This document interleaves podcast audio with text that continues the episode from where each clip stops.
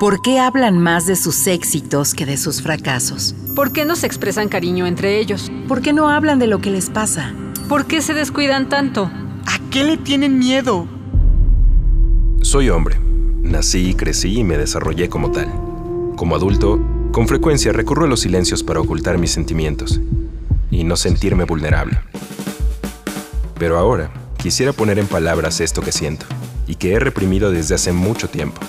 Darle rostro, rostro a mi corazón. Rostro Corazón.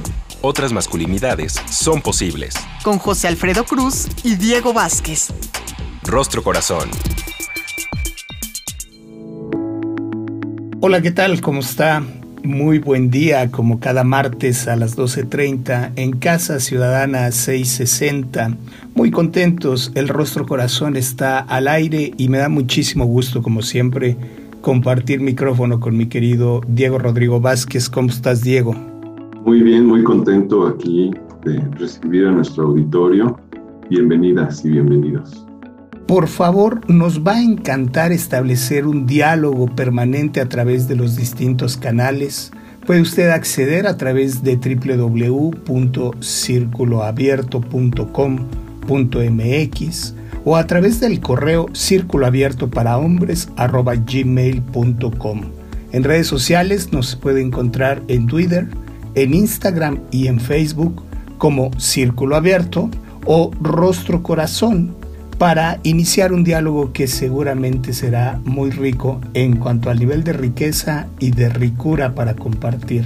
Y en ese nivel, con ese sabor, me quedo con el gran texto que nos regala hoy Diego Rodrigo, como siempre, acerca de lo que descubrimos. No le adelanto mucho, nos vamos al relato y lo compartimos.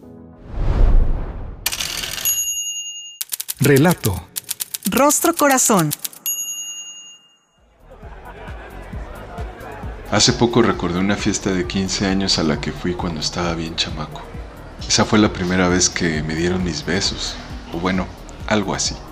Recuerdo que estaba muy nervioso, que se hicieron las parejitas con las chavas invitadas y me tocó una que ya había visto en la escuela y que me gustaba. Empezamos a platicar y después nos fuimos afuera del salón a unos juegos. En la parte de arriba de la resbaladilla nos sentamos. A ella no le importó ensuciar su vestido. Nos quedamos mirando la ciudad y ella me contó muchas cosas de su vida, de su casa y de lo triste que estaba. En ese tiempo mi tío había muerto y me contagió la tristeza. Me puse a llorar. Intenté ocultarlo pero no pude. Nos quedamos ahí un rato contemplando la noche, cada quien con su lamento. Mis cuates se daban sus vueltas para molestarnos y para supervisar si estábamos fajando o no. Como si hubiera recordado una tarea pendiente, Intenté besarla y ella me dijo algo que me hizo sentir muy mal. Tú no eres así, me dijo. Se fue y no la volví a ver. Luego los cuates consumieron cubas y cervezas y nos pusimos a beber. Cada quien contó lo que había hecho con su cada cual. Yo tuve que inventar una mentira, como para sentir que había cumplido con algo que tenía que hacer, como para no sentirme fuera de lugar pero el nudo en la garganta que sentía no se iba. Así que fingí estar borracho y me puse a cantar a grito pelado los coros dolidos de las canciones de mariachi. Esa vez me salí con la mía, pero las palabras de la chava no me dejaron en paz. Tú no eres así. Pues entonces, ¿cómo soy? En la prepa me sacaba de onda no saber cómo ligar. Me enojaba que mis cuates consiguieran mujeres bien fácil y que se las fajaran atrás de la biblioteca. Yo simplemente no podía, no sabía cómo. Después de cumplir 18, tuve mi primera novia formal y mis primeras experiencias sexuales. Más que emoción o nervios o gusto, recuerdo que todo era confuso y me daban muchos nervios, porque había que cuidar muchas cosas, que si el condón, que si tener que durar mucho, que si ella se viniera. Para mí era algo que me abrumaba y casi siempre terminaba muy rápido. Me frustraba demasiado, sentía que había algo mal en mí y me ponía muy triste, aunque lo demostrara casi siempre con enojo o indiferencia. A nadie se lo podía platicar, me sentía muy solo. Mientras mis cuates presumían su éxito en el sexo, midiéndolo a partir del número de palos que se reventaban, los orgasmos que les producían a sus novias o cuántas mujeres conquistaban, yo me avergonzaba de mí mismo, me ponía a la defensiva y utilizaba el sarcasmo como arma. Trataba de exhibir a los demás haciendo bromas muy pesadas. Varias veces esas pláticas terminaron en trompadas.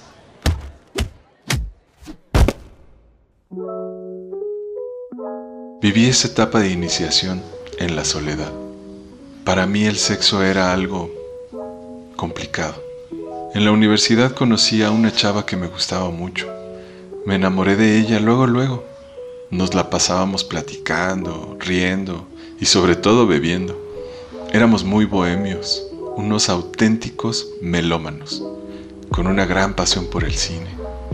Con ella me desnudé de una forma en la que nunca lo había experimentado.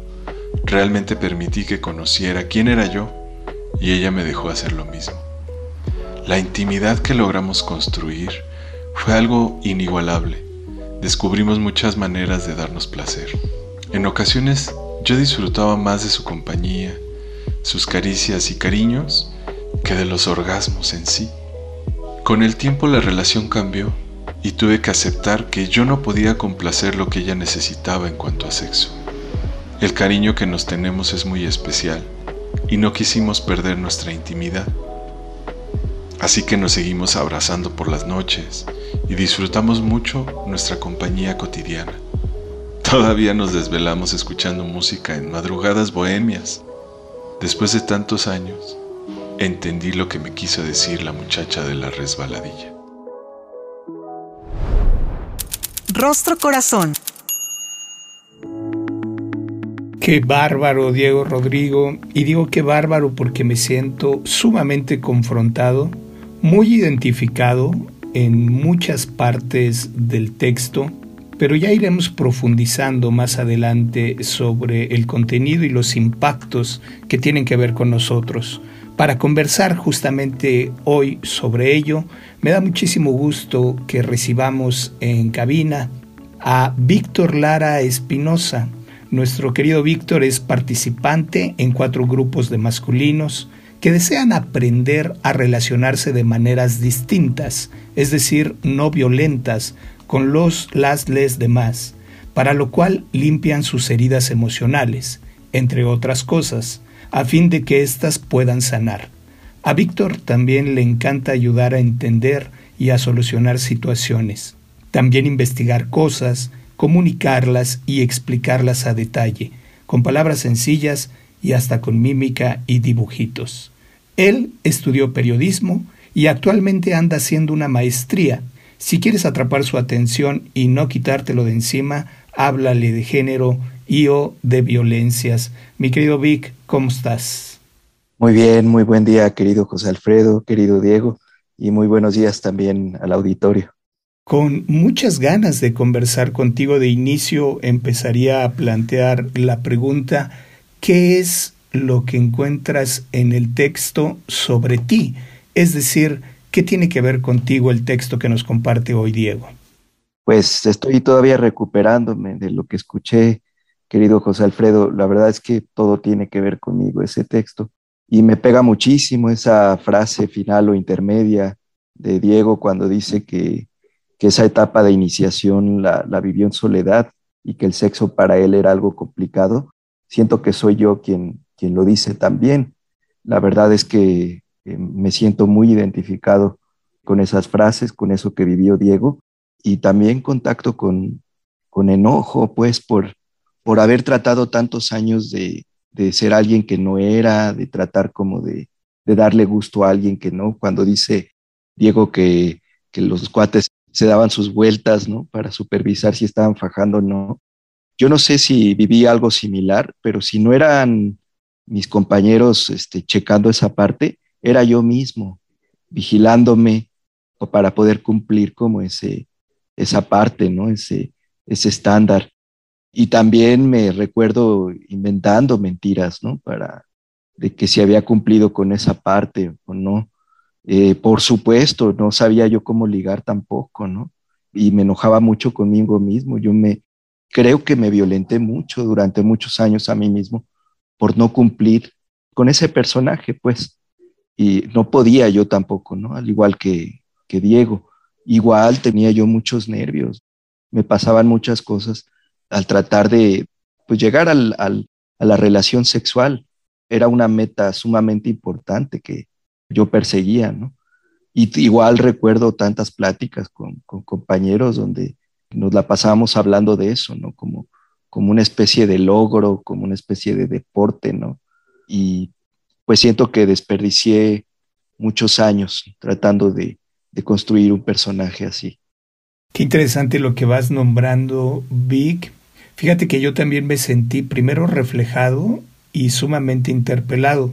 Y me llama la atención cómo atribuimos el peso del relato a Diego, porque si bien es quien lo escribe, y muchos de los textos que él escribe seguramente tienen una carga autobiográfica y tienen una base en las vivencias personales, el tránsito a través del personaje principal tiene que ver con nuestras adolescencias, con la forma en la que quienes nacimos con cuerpo de hombre y construimos una identidad masculina al paso de los años nos hemos relacionado.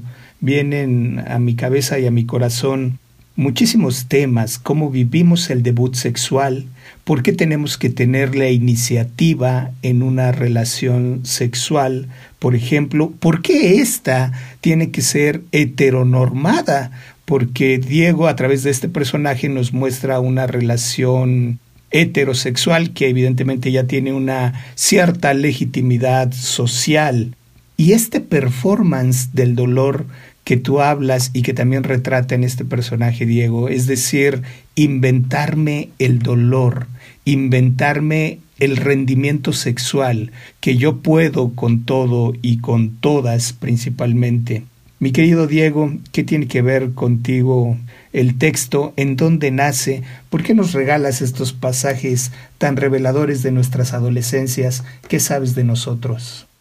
Pues la idea del, texto en primera persona es que cualquiera pueda pensar que es él quien lo está leyendo. Es algo que, que pasa. Yo recuerdo esas fiestas de 15 años donde pues de lo que se trataba era de ver quién agarraba más qué, ¿no? Y pues obviamente había como una norma, ¿no? Tenías que cumplir justo lo que dice Víctor, cumplir con un estándar, ligarte a alguien, bajártela.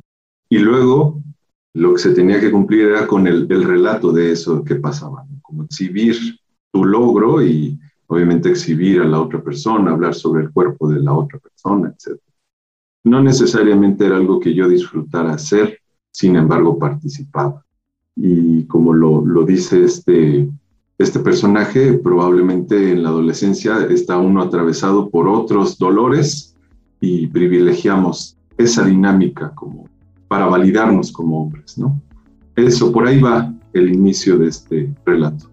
Suficientes insumos, querido Diego, que nos vamos encontrando en la cotidianidad, que parecen legítimos. Hay un lugar donde nace y termina la narrativa de este personaje.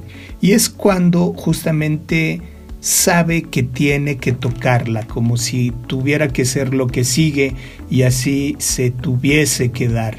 Un juego bastante perverso, bastante maquiavélico, diría yo, pero ya profundizaremos. En un momento regresamos, nos vamos un corte, estamos en Rostro Corazón a través de Ciudadana 660. Rostro Corazón. Otras masculinidades son posibles. Regresamos.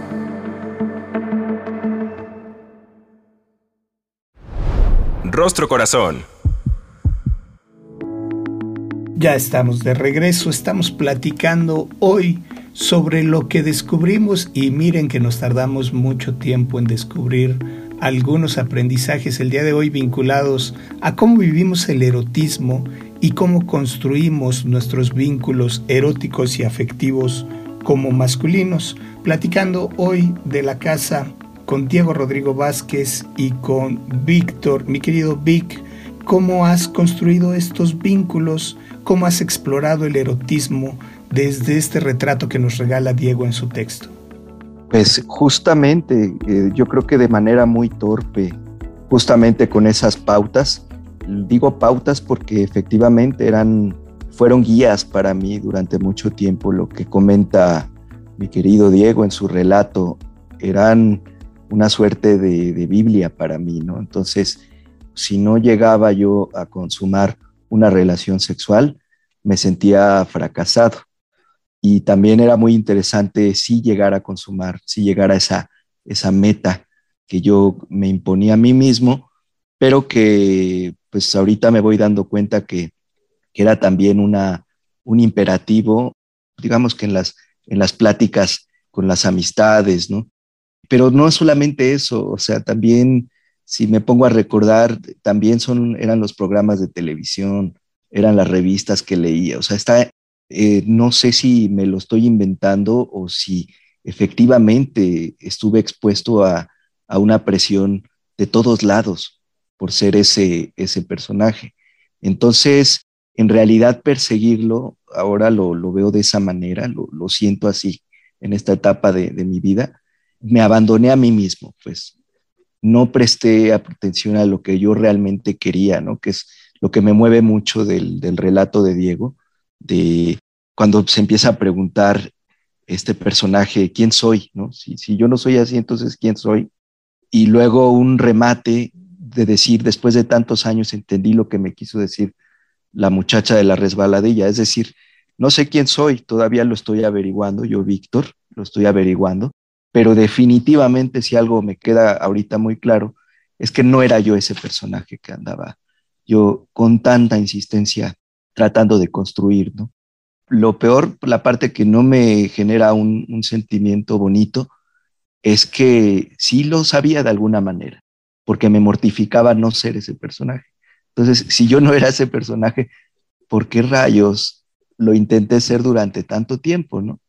Entonces, eh, eso es un poco lo que me evoca esta parte. Fíjate que a mí me resulta absolutamente lógico no tener respuestas frente a la gran pregunta ¿quién soy? Sobre todo en una etapa en la que estamos construyendo una identidad pero me resulta muy valioso cómo nombras las distintas fuentes de las que se nutren nuestro sistema de pensamientos, de creencias, de ideas, y que están ahí a través de los medios de difusión, de la música, seguramente, de la literatura, que legitiman la forma de ser, de tal suerte que si no puedo ser ese hombre que me plantan todos estos factores externos por alcanzar, se genera una suerte de frustración. Diego, retratas en el texto una serie de conductas también autodestructivas. El consumo del alcohol, por ejemplo, el consumo de la marihuana en esta búsqueda de la reafirmación ¿Cómo se te ocurre, Diego, lidiar con todo este sistema de valores y cómo no traducirlos en una conducta autodestructiva? ¿Será que necesariamente necesitamos experimentar la parte nociva o hay una forma de establecer relaciones más sanas para consigo de autocuidarnos como masculinos? Qué pregunta más difícil, porque estamos en un juego entre lo que se espera que nosotros hagamos como, hombres, el rol que todo el mundo espera que cumplamos, nuestros cuates, nuestros papás, nuestros tíos o los referentes que vemos en cine, televisión y todos lados, en este juego de sabernosla, de demostrar que podemos, de demostrar que sabemos, justo también arriesgarse, tomar riesgos innecesarios, eh, beber de más, en esa exploración como de saber qué sí me gusta y qué no me gusta. Yo lo pongo en el relato como que al personaje le parecía más atractiva la parte de ternura, de cariño, de cuidado, de apapacho, que incluso el mismo orgasmo. Muchas veces eh, lo que motiva al hombre al, ligue y a, pues a buscar sexo es poseer a, a la otra persona. Pero qué tal que la parte que a mí me gusta más es cuando termina y me abraza y me apapacha, o yo apapacho. Entonces, ¿por qué vivir ese gusto o ese tipo de preferencia y por qué a fuerza pasar por, un, por una obligación o por un ritual o un protocolo, ¿no? Si yo lo que quiero es la ternura. ¿Por qué tener que cambiar el, esa parte sexual o de poseer los cuerpos si lo que a mí me interesa es la ternura? Estoy pensando en que me siento completamente con una nostalgia, estoy contactando con mucha, tal vez, tristeza al recordar todas esas experiencias que he vivido a lo largo de mi vida, cuando en realidad a mí lo que me gusta es la intimidad que puedes tener con una sola pareja. No sé cómo está retratado en el texto, en esas borracheras que puedes tener, en las pláticas interminables, en que platiques y la otra persona te conozca de pe a pa y tú a, su vez a, la otra persona y puedes contar lo que sea. Y en muchas ocasiones yo veo que el sexo pues es secundario. Y a mí me pasa, Diego, que empiezo a vibrar con lo que te escucho. Y es que evidentemente en el texto ya empezabas a darnos algunas claves, algunas pinceladas, una apuesta a través de la ternura, del afecto, de la música, del cine, que nos permiten crear intimidad. Porque yo tengo la sospecha que los masculinos hemos aprendido a reducir a la genitalización la expresión de la sexualidad. Entonces el erotismo y la intimidad son mucho más allá que solo la genitalización de la misma. Mi querido Vic, ¿cómo te ha ido explorando creando otras formas de vinculación, es posible eh, trascender la parte genital en el erotismo de los masculinos? Sí, por supuesto que es posible y a mí me ha implicado, pues yo creo que uno de los retos más grandes, porque me significa tener una comunicación que nunca aprendí en mi vida, ¿no? Con mis distintas parejas. Yo si he hecho, yo creo, eh, un vistazo a, cómo me ha ido en el tiempo. No me recuerdo teniendo pláticas demasiado profundas sobre qué me gusta, qué preguntar sobre todo qué le gusta a mi pareja, ¿no? Que es, que es algo que me pareció también bien interesante del, del relato que, que nos regaló Diego. En ningún momento se hace esa exploración de preguntarle a la pareja qué le gusta, qué quiere, etcétera. Y así, así me pasó conmigo, ¿no? Entonces, en esta construcción nueva que estoy haciendo, apenas, apenas estoy empezando en ese, en ese sentido, ¿no? Eh, con esa preocupación genuina, preocupación en el buen sentido, de explorar qué quiere ella y capaz que empata con lo mismo que yo quiero y capaz que no, que eso también es, es bien interesante cuando dice mi querido Diego en su participación anterior, yo lo que quiero es la ternura digamos, me siento muy reflejado, me, encanta a mí también esa parte. Y también me hago la pregunta, ¿y será que necesito forzosamente de ella? O sea, y si no, si no está ella para darme esa ternura, ¿será que pueda yo mismo darme esa ternura de tal suerte que no tenga que estar forzando a ella o si ella si ella no está en la en el ánimo de darme ternura, me quedo preguntándome también qué pasaría conmigo, pues porque si yo estoy descubriendo que no todo era sexo, no todo era genitalidad, eso me parece muy bonito, un, descubrimiento que, me aplaudo a mí mismo, pero también digo, bueno, qué bueno que ya estoy descubriendo que me gustan otras cosas. Incluso podría yo descubrir que, que tengo fetiches sexuales, pero cómo estoy intentando satisfacer, intentando apapacharme con todo eso que estoy descubriendo que me gusta, ¿no? Y es ahí donde me parece que se abre un tema para otro programa sobre qué hago si, si mi pareja no necesariamente eh, va por ese mismo gusto, ¿no? Eso es lo que pienso. Pues ya nos dejas tema para siguiente programa, no solamente el autocuidado, también el autoerotismo. ¿Es posible entonces trascender la genitalización Construir, descubrir, explorar, solo y o en pareja formas distintas, una apuesta a crear intimidad a través de la ternura, a través de trascender el erotismo y construirlo en diversas áreas. Muchísimas gracias a mis queridos Víctor y Diego por lo nutricio que ha resultado el programa del día de hoy. No se pierda todos los martes a las 12.30 en Ciudadana 660 El Rostro Corazón para platicar y profundizar sobre este y muchísimos otros temas que tienen que ver con la construcción del ser masculinos. Nos vamos, Diego, a título de conclusión. Pues hay que darnos chance y aprender a probar, pero más aprender a soltar. Qué liberador, Diego, porque además lo pones también en el texto, eh, la responsabilidad del placer de mi pareja. Muchísimas gracias en la producción David Mejía Cepeda. Nos vamos. Hasta la próxima. Sígase cuidando, por favor. El Instituto Mexicano de la Radio presentó Rostro Corazón. Otras masculinidades son posibles. Con José Alfredo Cruz y Diego Vázquez.